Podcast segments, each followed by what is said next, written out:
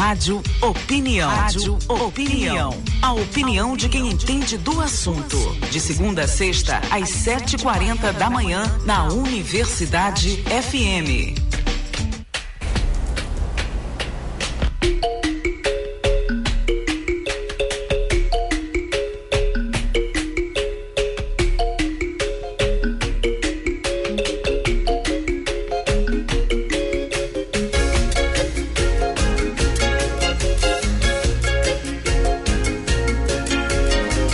Universidade Federal do Maranhão realizou no dia 28 as eleições gerais em formato 100% virtual.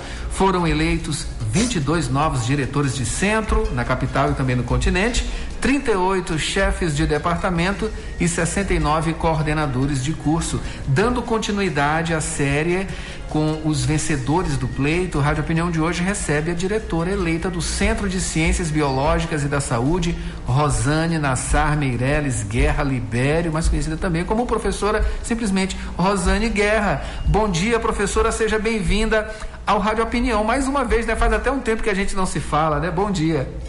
Bom dia, bom dia aos ouvintes. Muito obrigada pelo convite. Maravilha.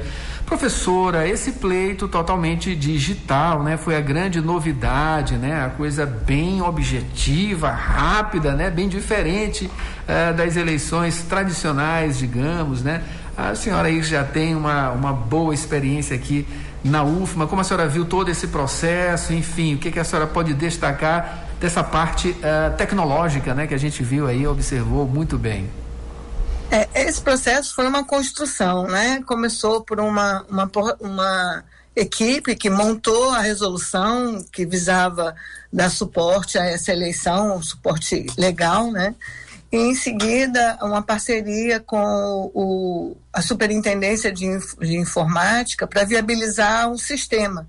E o sistema que a universidade utilizou é também o mesmo que já é utilizado em outras instituições, em, outros, em outras atividades é, também que, que é a necessidade de votação. E correu tudo muito bem, né? E é, eu acho que essa, esse tipo de eleição veio para ficar por conta da celeridade. Você imagina que em menos de uma hora, é, cerca de uma hora mais ou menos, a gente já tinha todos os nomes de todas as pessoas que tinham a votação, né? Quantos votos cada um dos, dos candidatos tinha recebido. Se a gente lembrar a eleição passada, antes dessa, né, nós levamos cerca de cinco horas para apuração dos votos só na capital, né, sem considerar ainda os votos do, é, do continente. Então, eu penso que esse é um sistema, primeiro, pelo custo, pela facilidade, porque as pessoas puderam votar pelo celular, puderam votar pelo computador, enfim, pelo tipo de, de aparelho e mídia que tivessem. É, alguns, alguns locais, né, alguns departamentos conseguiram disponibilizar é, computadores, embora não fosse esse o foco da eleição. E é, eu tenho muito a agradecer é, aos eleitores, né, por conta da, da elevada taxa de votação que eu recebi. É, no CCBS foi cerca de 95% dos votos válidos, né? É, eu recebi esses, esse percentual, então agradeço muito e fico muito feliz e muito honrada de poder continuar contribuindo com a universidade na direção do CCBS, que Maravilha. é o Centro de Ciências Biológicas e da Saúde. Sim, né? Centro de Ciências Biológicas e da Saúde, era sobre isso que eu ia puxar agora, aliás, é sobre isso que a gente vai falar agora. Professora, é um centro muito importante, né? Não é à toa aí das ciências biológicas e também da saúde, que, digamos aí, é um forte, né?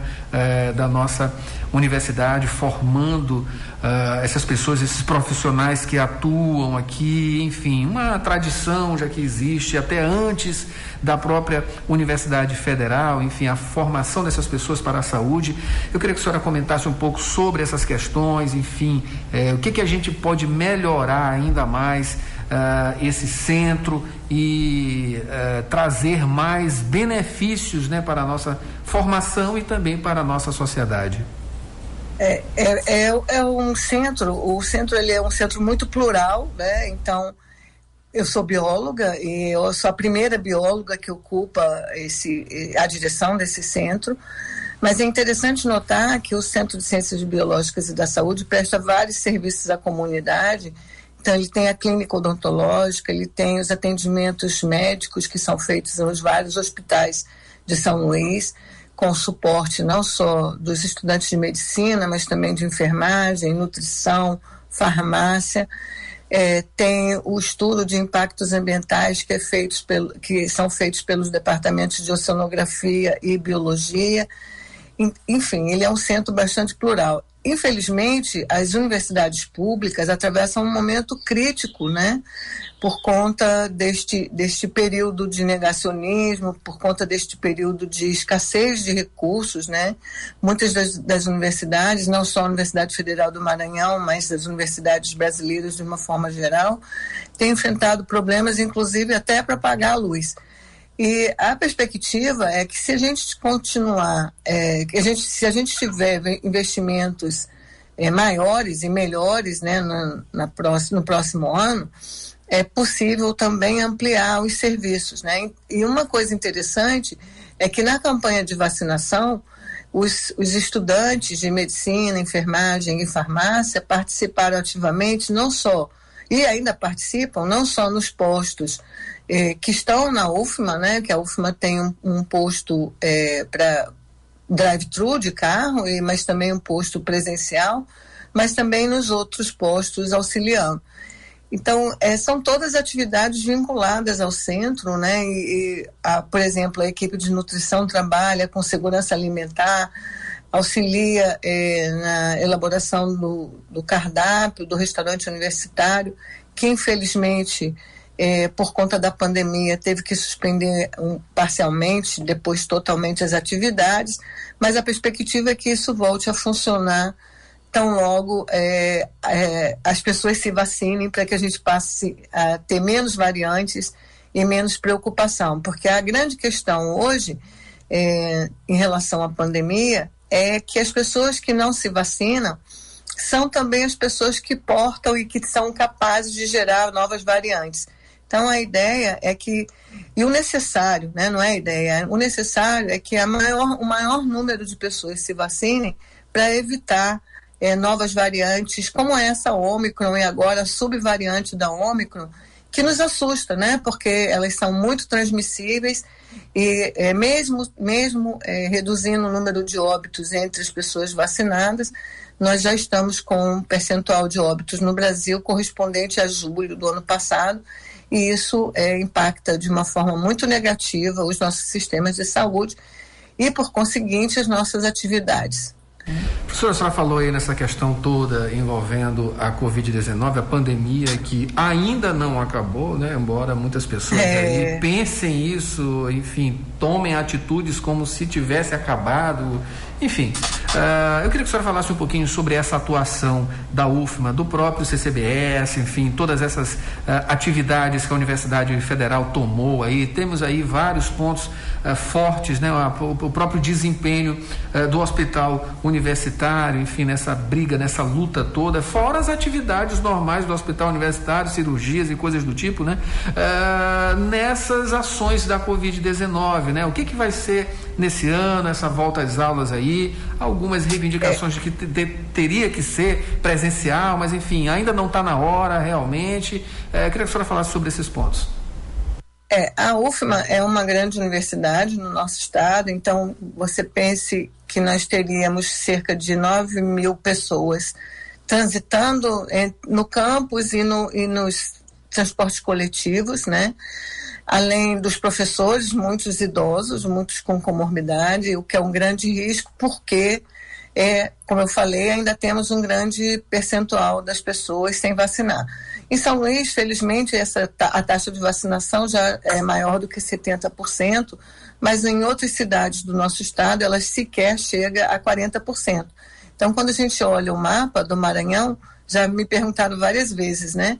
Por que, que o mapa do Maranhão não está escuro se, 70, se São Luís já tem 70% é, de, ou 75% de pessoas já vacinadas? Eu falo, bom, porque não é, o Maranhão não é São Luís, né? O Maranhão tem mais. Em relação à universidade, é, não só o CCBS, mas também o Centro de Ciências Exatas e Tecnológicas, o CCET, é, passou a produzir álcool em gel né, e distribuir na própria instituição e também nas comunidades vizinhas.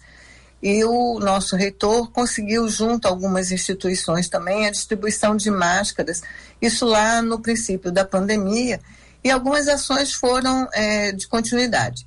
O próximo semestre, muitos departamentos e muitas disciplinas já estão fazendo previsão de que ela seja híbrida. Né? E a, a necessidade de colocar dessa forma exatamente pelo que eu já disse, pela possibilidade do surgimento de novas variantes, que é, a Omicron ela é uma variante muito é, invasiva, muito é, transmissível, mas ela não, não causa doença grave na maioria das pessoas vacinadas. Então, ela acaba sendo uma, uma variante é, que contamina muita gente, mas não, as pessoas não têm a forma grave. O medo é que surjam outras subvariantes dessa Ômicron e que agreguem as duas coisas, que sejam muito transmissíveis e que também é, é, sejam capazes de causar doenças graves. E é, por isso, então, todas as atividades estão sendo planejadas para serem híbridas. Em alguns cursos isso é impossível. Por exemplo, na odontologia, o curso ele é eminentemente prático. Então, os alunos já voltaram, tanto que a odontologia tem um semestre diferenciado em relação aos demais cursos da universidade, porque não é só um trabalho de campo, como, como ocorre na medicina, na enfermagem, na farmácia, na nutrição ou na biologia.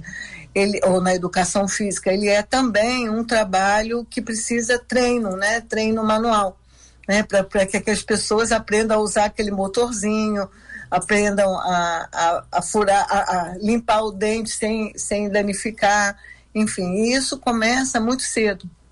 Então, eles, eles estão em atividade presencial, com, respeitando todos os, os protocolos, né? e os outros cursos começam também a ter atividades presenciais é, o, que não, não tinham antes, né? Esses, esses quatro ou cinco que eu falei é, anteriormente já têm atividades presenciais, medicina, enfermagem, nutrição, farmácia e odontologia. E os outros agora é, há um planejamento para que essas atividades comecem no próximo semestre, que se inicia no dia 11 de abril. Maravilha, professora, maravilha. Para a gente finalizar, eu queria que a senhora falasse sobre essas metas, é isso, para o CCBS agora nesta gestão. É, bom, eu, eu coloquei como lema de campanha, né, diálogo e ação. Eu sou, eu gosto muito dessa, de ouvir as pessoas e de compartilhar as ações com as pessoas e o nosso planejamento para essa próxima gestão é primeiro melhorar as condições de habitabilidade dos prédios do CCBS, porque é, com a volta dos alunos, a, dos discentes, né, ao campus, é necessário que a gente crie melhores condições. Muitos de nós fomos é, terrivelmente abalados, inclusive emocionalmente, por conta da pandemia, e a ideia é criar espaços que, que transmitam um pouco mais de acolhimento, né? Então a gente tem trabalhado junto com a gestão para transformar alguns espaços em espaços mais é, amistosos, né?